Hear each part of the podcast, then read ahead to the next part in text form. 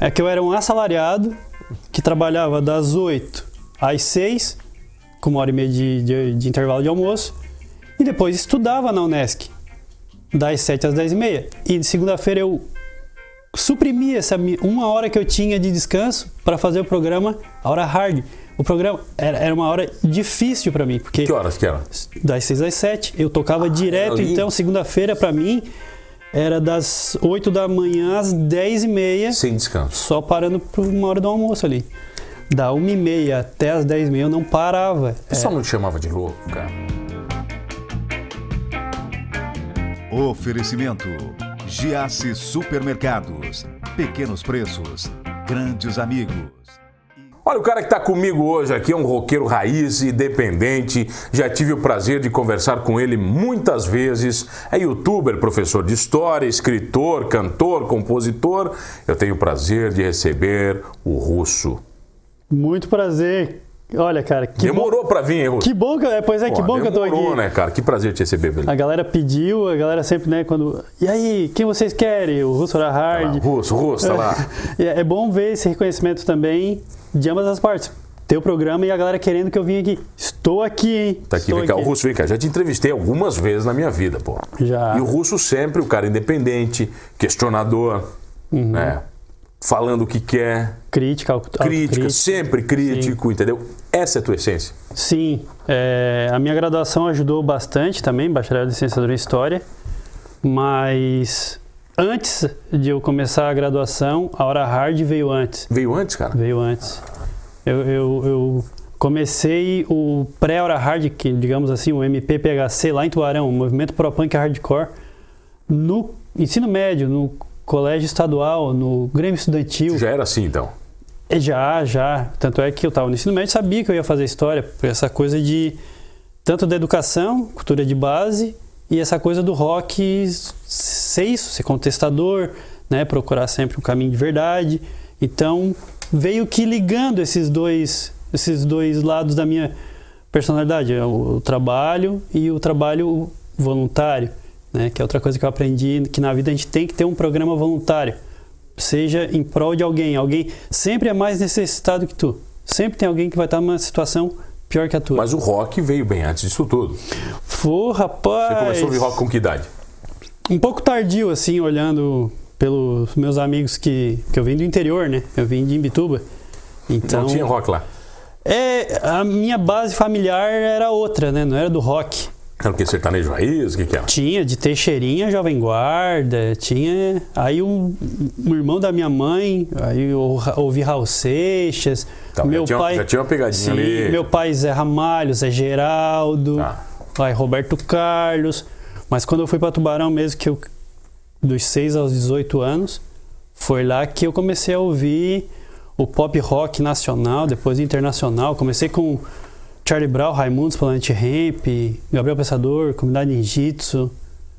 Aí ali foi a minha porta de Aí a tua entrada. mente explodiu. Ah, aí foi a porta de entrada para coisas mais pesadas, como heavy metal. Depois que os caras experimentam essas drogas, o cara não volta mais. Não, não tem Não como. tem como, cara. Não tem. Quando você bebe da fonte do rock metal, acabou. Não dá, cara. O punk rock hardcore, né? Que foi a minha escola mesmo, da adolescência, foi o punk rock hardcore. Que é muito mais crítico que o próprio rock, né? Sim. É muito mais. Sim, né? são, É uma ver- são vertentes, principalmente ali o californiano, o no- o nova-iorquino, né? Que é berço de várias bandas como NoFX, Pennywise, Face to Face, Legwagon, e aí vai. Conheço tudo de cabo a rabo. Tive a oportunidade de ir em alguns shows, cobertura para Hora Hard em alguns desses shows internacionais. É uma satisfação, assim, sabe? É um- Tá, uma mas daí a hora hard nasce como? E por quê? A Hora Hard nasce lá em 2004 na rádio DC Unesc, Como um programa de rádio. programa de rádio. É, dia 25 de 5 de 2004. Pô, Você lembra falei- ainda, cara? 25 de 5 de 2004. Eu lembro que eu me mudei dia 27 de junho de 2003 para Criciúma. É historiador. É, É, né? Pois é, historiador sabe de data, né? foi meu primeiro valendo, valendo, valendo. Em 2003 eu já trabalhava na Unesc, antes de me tornar acadêmico, e eu via o pessoal no DCE e entrando com LP e com CD e saindo rindo, e eu conheci alguns programas, o Ricardo, o Félix, que me ajudou muito, o João Peru, que me ajudou muito também no início da rádio, do meu programa. Vai lá, faz, tal. E aí foram de 2004 a 2007, quase ninguém ouvindo, assim, sabe? A, a primeira fase da Hora Hard foi mais íntima, assim. Cinco Era tu, era tu pra tu. Era eu, cinco pessoas, dez pessoas. Mas ali eu comecei a botar. Um, era um, um, um aparelho com uma bandeja de três CDs. E aí eu já, já Era, ia. é um Aiva? É, sei lá. Aqueles Aivas, que venderam pra caramba, lembra? Que a bandeja travava. Tu tinha que destravar ela manualmente. Cara, eu botei muito CPM 22 em 2004, assim, 2004? No, início, no início da rádio, do programa Hora Hard. E aí, Só que eu dois- tive um programa uma vez numa rádio comunitária, em 96, sei lá, em Sara, que eu fui trabalhar um dia e a rádio tinha sido fechada pela Polícia Federal. Né? Ah, isso é, é complicado. Meu começo foi tenebroso também. É, tem algumas rádios que não estão na, na legislação, aprendi isso também. Tem que estar na Mas lá legislação. tava. Sim, Lá sim. tava tudo certinho. Era uma rádio comunitária, era universitária. Depois é que ela se tornou, ela migrou para comunitária porque a Unesc pegou esse caráter comunitário também, né? Mas o programa não era diário. Não, era uma hora semanal. Tranquilo, de boa. Por que hora hard? Todo mundo pergunta, por que hora hard? É porque é do hardcore? Não. Porque é do hard rock? Hum, Nem, nem, nem, nem passava Nem perto.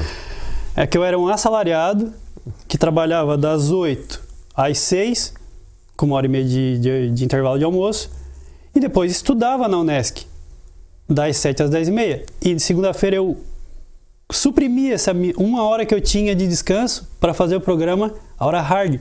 O programa era, era uma hora difícil para mim, porque Que horas que era? das 6 às 7. Eu tocava direto, ali? então segunda-feira para mim era das 8 da manhã às 10 e meia, Sem descanso. só parando por uma hora do almoço ali. Da 1 e meia até as 10 e meia eu não parava. O pessoal não te chamava de louco, cara? Cara, eu fazia. Hoje eu olho assim no alto. O pessoal te chama de louco até hoje. É, pois é, Pô, mas você hoje- é meio louco, cara. Hoje- Não tem um pouco disso? Hoje eu vejo assim, mano, assim. Eu fazia muita, muita, muita coisa. Hoje, meus 30 e poucos anos, hoje eu faço melhor, assim, porque eu faço menos coisa. Eu fazia fanzine, eu fazia programa de rádio. Cara, era muita coisa, cara. Você entrevistou muita gente legal Muita. nessa história. Bah, Entrevistas marcantes. Cara, Pode ser de grandes bandas ou de pessoas desconhecidas, vai. Gabriel Pensador foi, foi Bacana. incrível. É uma pessoa ímpar. Ele é bacana mesmo, cara. Ele é, ele é. Ele tava todo atribulado, assim, show, palestra do livro dele, né? Um, um- um político trouxe para a cidade ele, ganhei os- as entradas. Ele, quase virado assim na noite, acordou antes de comer, antes de tomar café no saguão do hotel. Não, vou te- faz a entrevista, depois eu Depois eu me viro. depois eu me viro e tal, foi incrível. Rodrigo Koala do Reitinho, eu fui na casa dele. Eu fui, fiz um rolê em São Paulo, né, em 2018. Foram seis dias, 11 entrevistas. Então, Você foi pra isso? fui. Ah, pô, São Paulo, pra quem é rock. Você pra quem, foi na loucura. Pra quem é rock and roll assim, não, já tinha pré-agendado algumas entrevistas. João Gordo Porão, Clemente do Inocentes, entrevistei o Henrique Ex Blind Pigs, hoje Armada. Fui na casa da maioria desses caras, assim. É, mas o Koala, eu peguei. que a gente que é de uma cidade menor, né? Eu peguei três metrôs e um trem para chegar lá. Andei em, em- no ABC Paulista sem nunca ter visto aquele chão na minha frente. Ele me busca com o carro dele. Eu e, e dois da equipe, meus, né? Não, tinha até Câmera- equipe, tava grande, né, cara? Sim, a minha irmã cineasta e o namorado dela me- foram comigo, imagina, eu ia perder essa chance. Ele entrou no McDonald's, ele pagou casquinha de sorvete pra nós, levou a gente lá pro. Pô, gente boa, cara. Gente boa, cara, gente boa. Ele parou e. Tá, vocês querem do quê? Ah, chocolate? Cho- é Todo mundo chocolate, então. Pera aí só um pouquinho que a gente tá decidindo, assim, ó, uma calma. Cara, Koala, ele é gigante, o coração dele é gigante, cara. Super atencioso. Mas já teve muito cuzão também. Esse aí, esse aí a gente, a gente guarda. O cara, es- o cara esquece, mas já teve muito, já Te- passou. teve, teve, teve gente. Teve muito cara que não te atendeu? Tem, tem. Mas o pior pra mim é quando é um trabalho voluntário e eu faço tudo isso. Vou atrás da pessoa, não cobro nada, entrevisto, edito, que é tempo, né? É, mu- pra quem não sabe, Russo, é muito tempo, né, cara? É muito. Ah, O cara que está em casa não tem noção que é produzir vídeo, televisão. Cara. É. Eu, eu sempre faço um desafio. Comece atualizando as tuas redes sociais todo dia para você ver o que, que é. Uma semana você desiste. Uhum, Não, é muita coisa. É muito tempo, pô. Eu vou lá, edito, faço tudo. Aí a própria banda, não vamos dizer que é uma pessoa, que aí eu tô potencializando. Se é três, era três vezes maior alcance, quatro, quatro vezes maior alcance. Ninguém compartilha. Isso é frustrante. Frustrante, assim. Porque não sou eu que não tô sendo visto. É a tua banda, o teu projeto que tu não compartilhou, que tu não tá sendo visto. Depois eu reclamo, ai, não existe cena. Vai te deitar.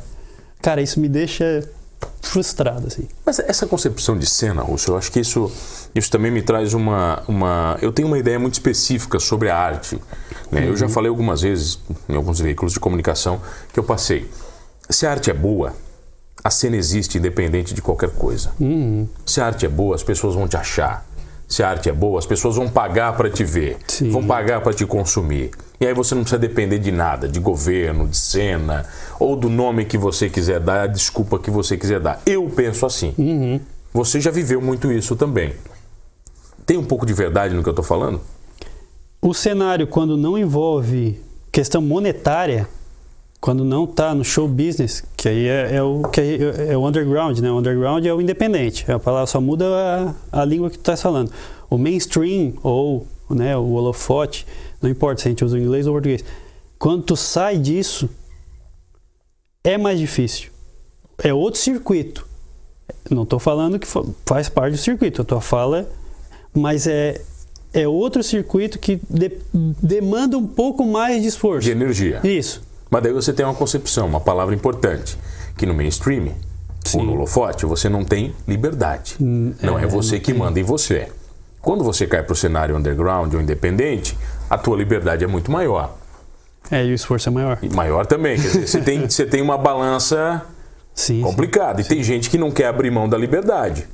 Quantas bandas você conheceu que não querem abrir mão da liberdade?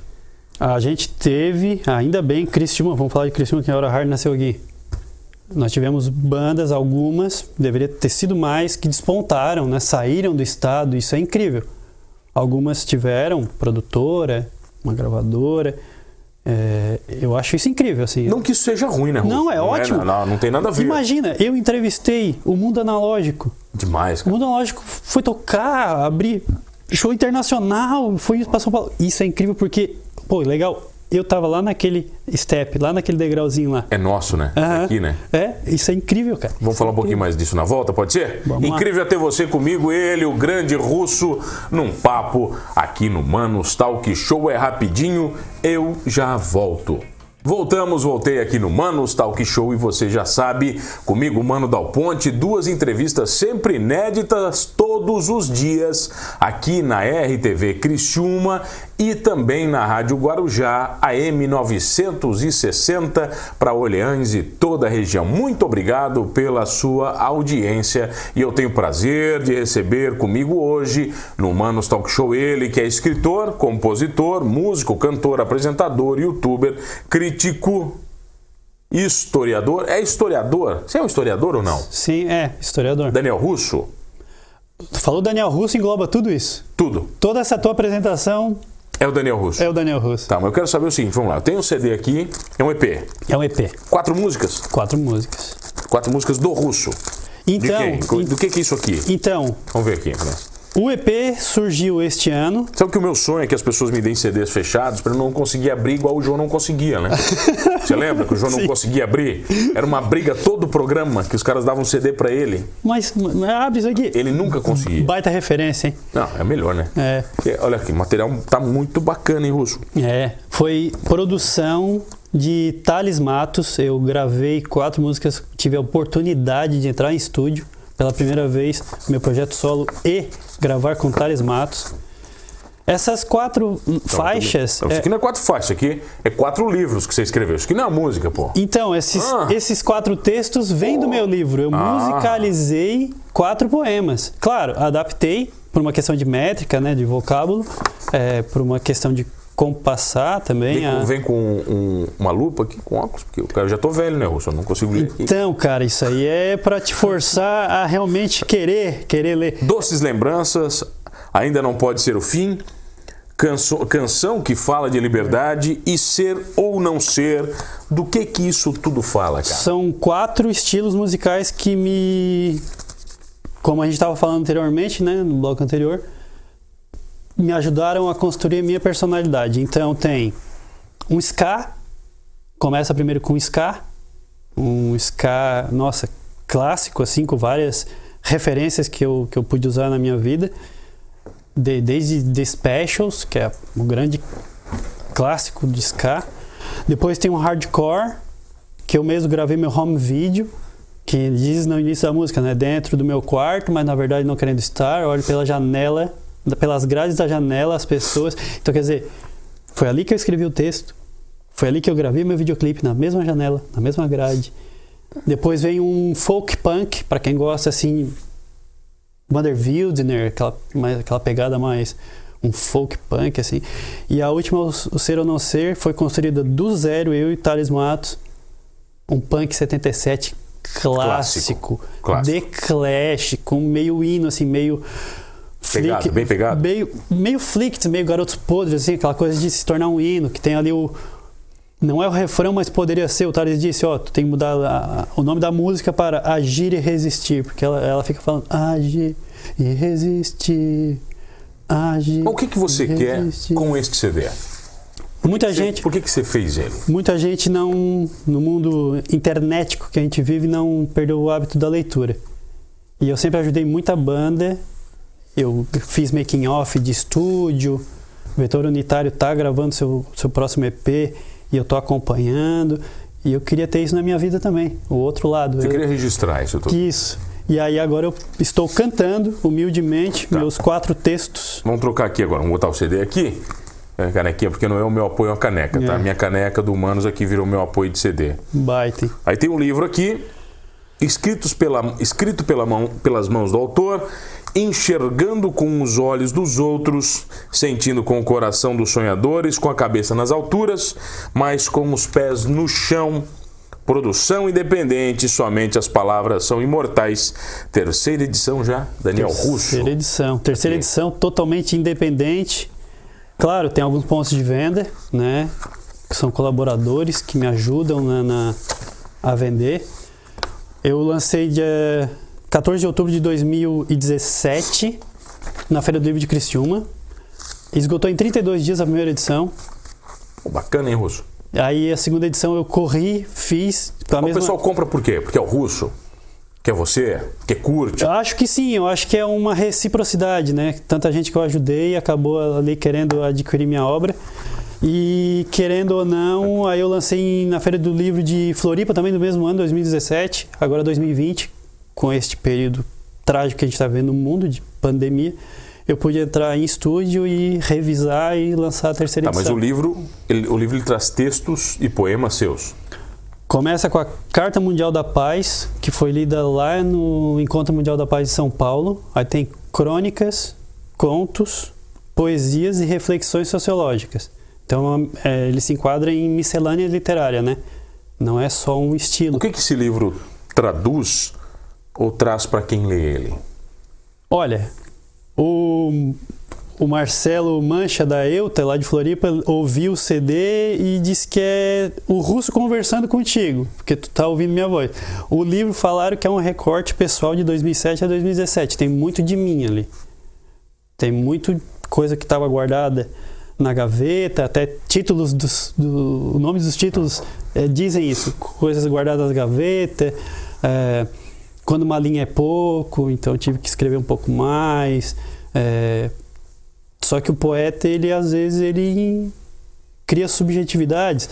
Então tu não sabe o que é realmente só eu ou o que é inventado.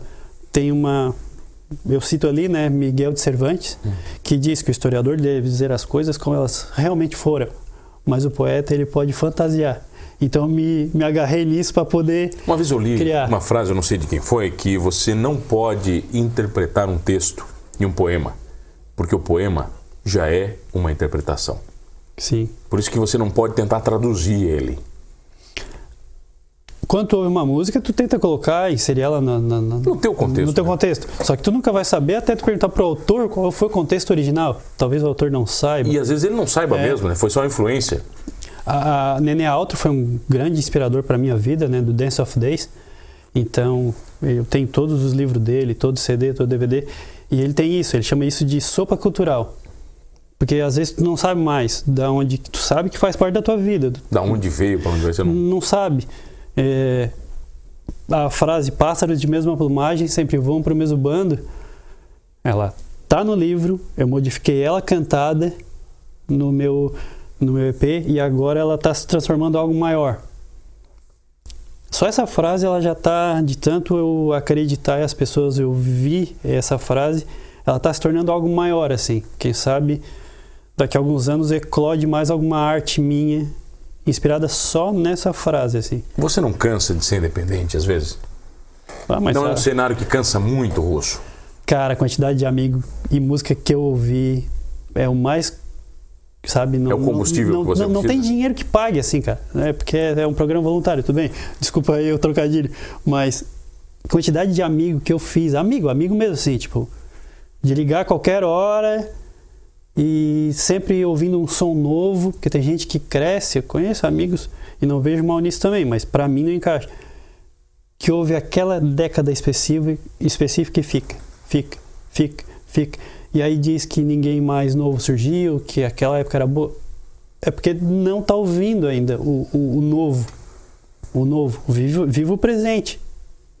É, cara, é impossível uma pessoa que vasculhe, pode ser no Spotify, entendeu? E diga que não exista coisa boa nova. Pois é. Russo, é impossível, Mas cara. tem gente que Não, fica Russo, nessa. tem som da Noruega, da Finlândia, cara, coisa incrível que você não tem noção. É. É só você deixar o Spotify te sugerir, não precisa nem ir muito longe. Deixa de sugerir, né? Só, Uhum. só pra você ver o que que vem. É, eu, eu.